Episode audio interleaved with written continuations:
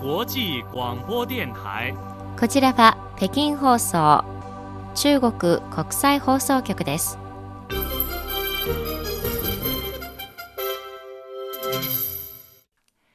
ニハオニュースをお伝えします。まず主な項目です。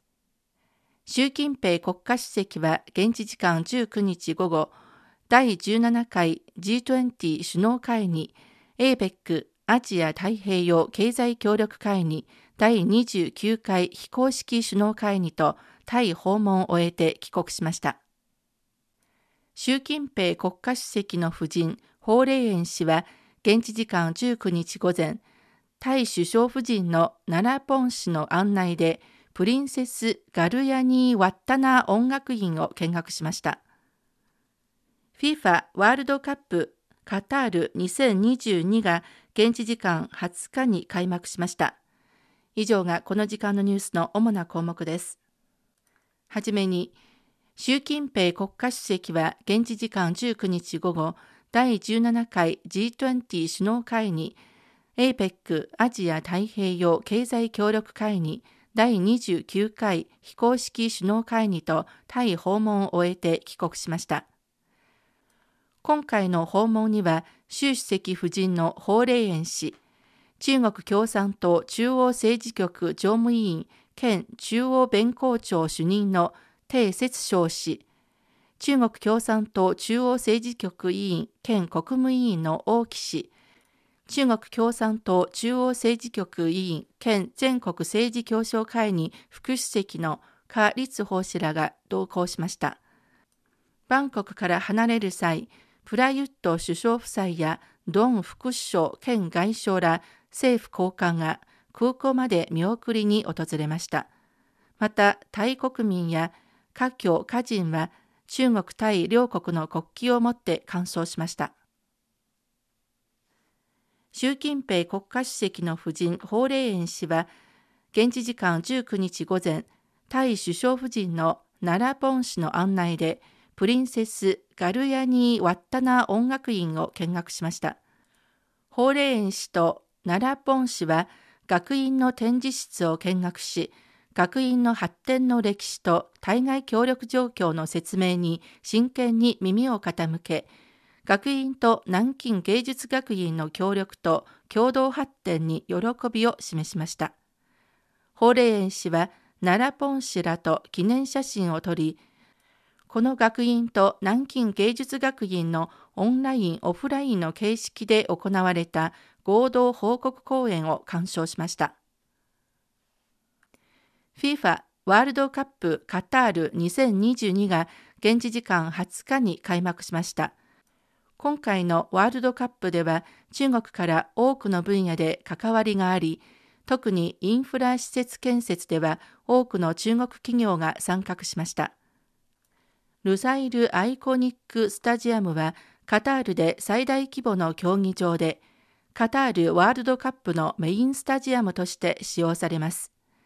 この競技場は中国の建設大手、鉄拳国際集団が設計・建設しました。中国企業が初めてワールドカップスタジアムの建設を請け負ったことで、欧米諸国がこの分野で独占してきた歴史に終止符が打たれました。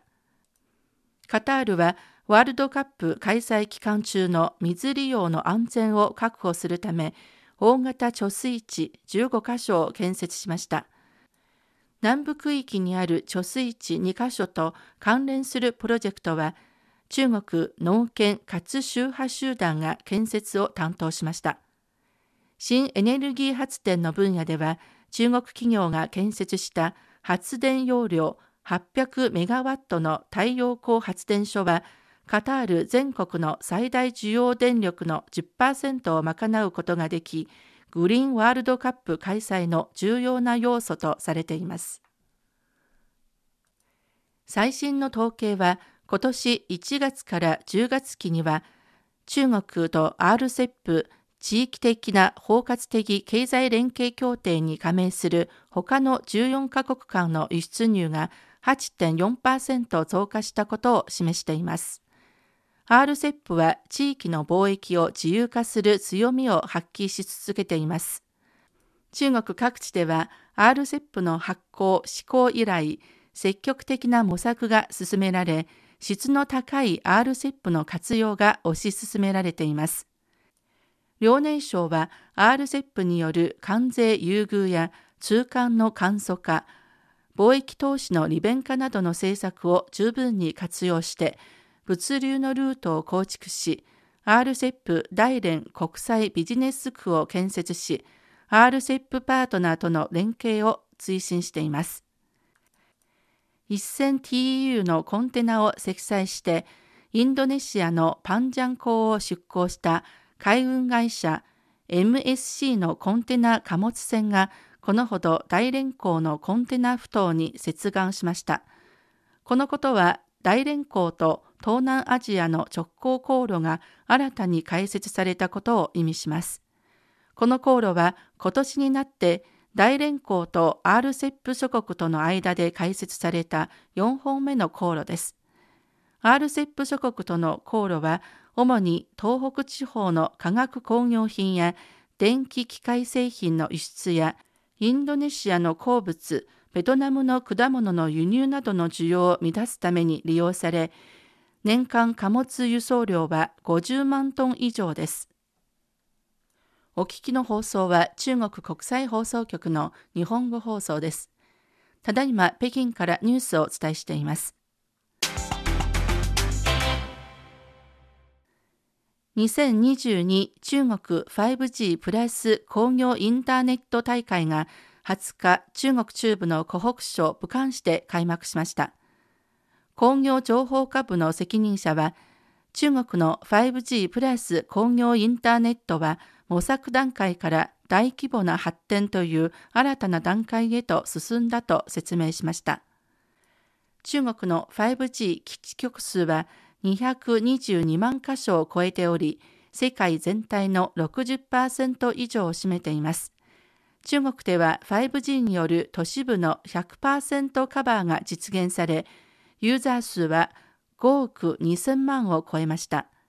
飛行機、船舶、自動車、電子、エネルギー、最高など国民経済の基幹産業は 5G プラス工業インターネットによるイノベーションを実践しつつあります。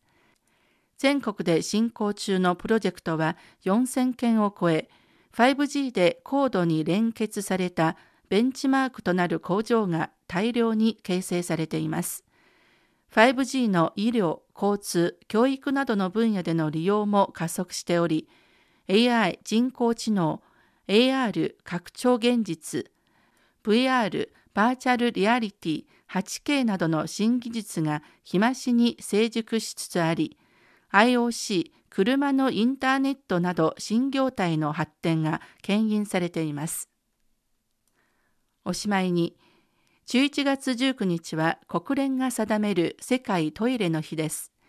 トイレの日の制定は誰もが清潔で快適かつ衛生的な環境を享受できるよう提唱することを目的としています。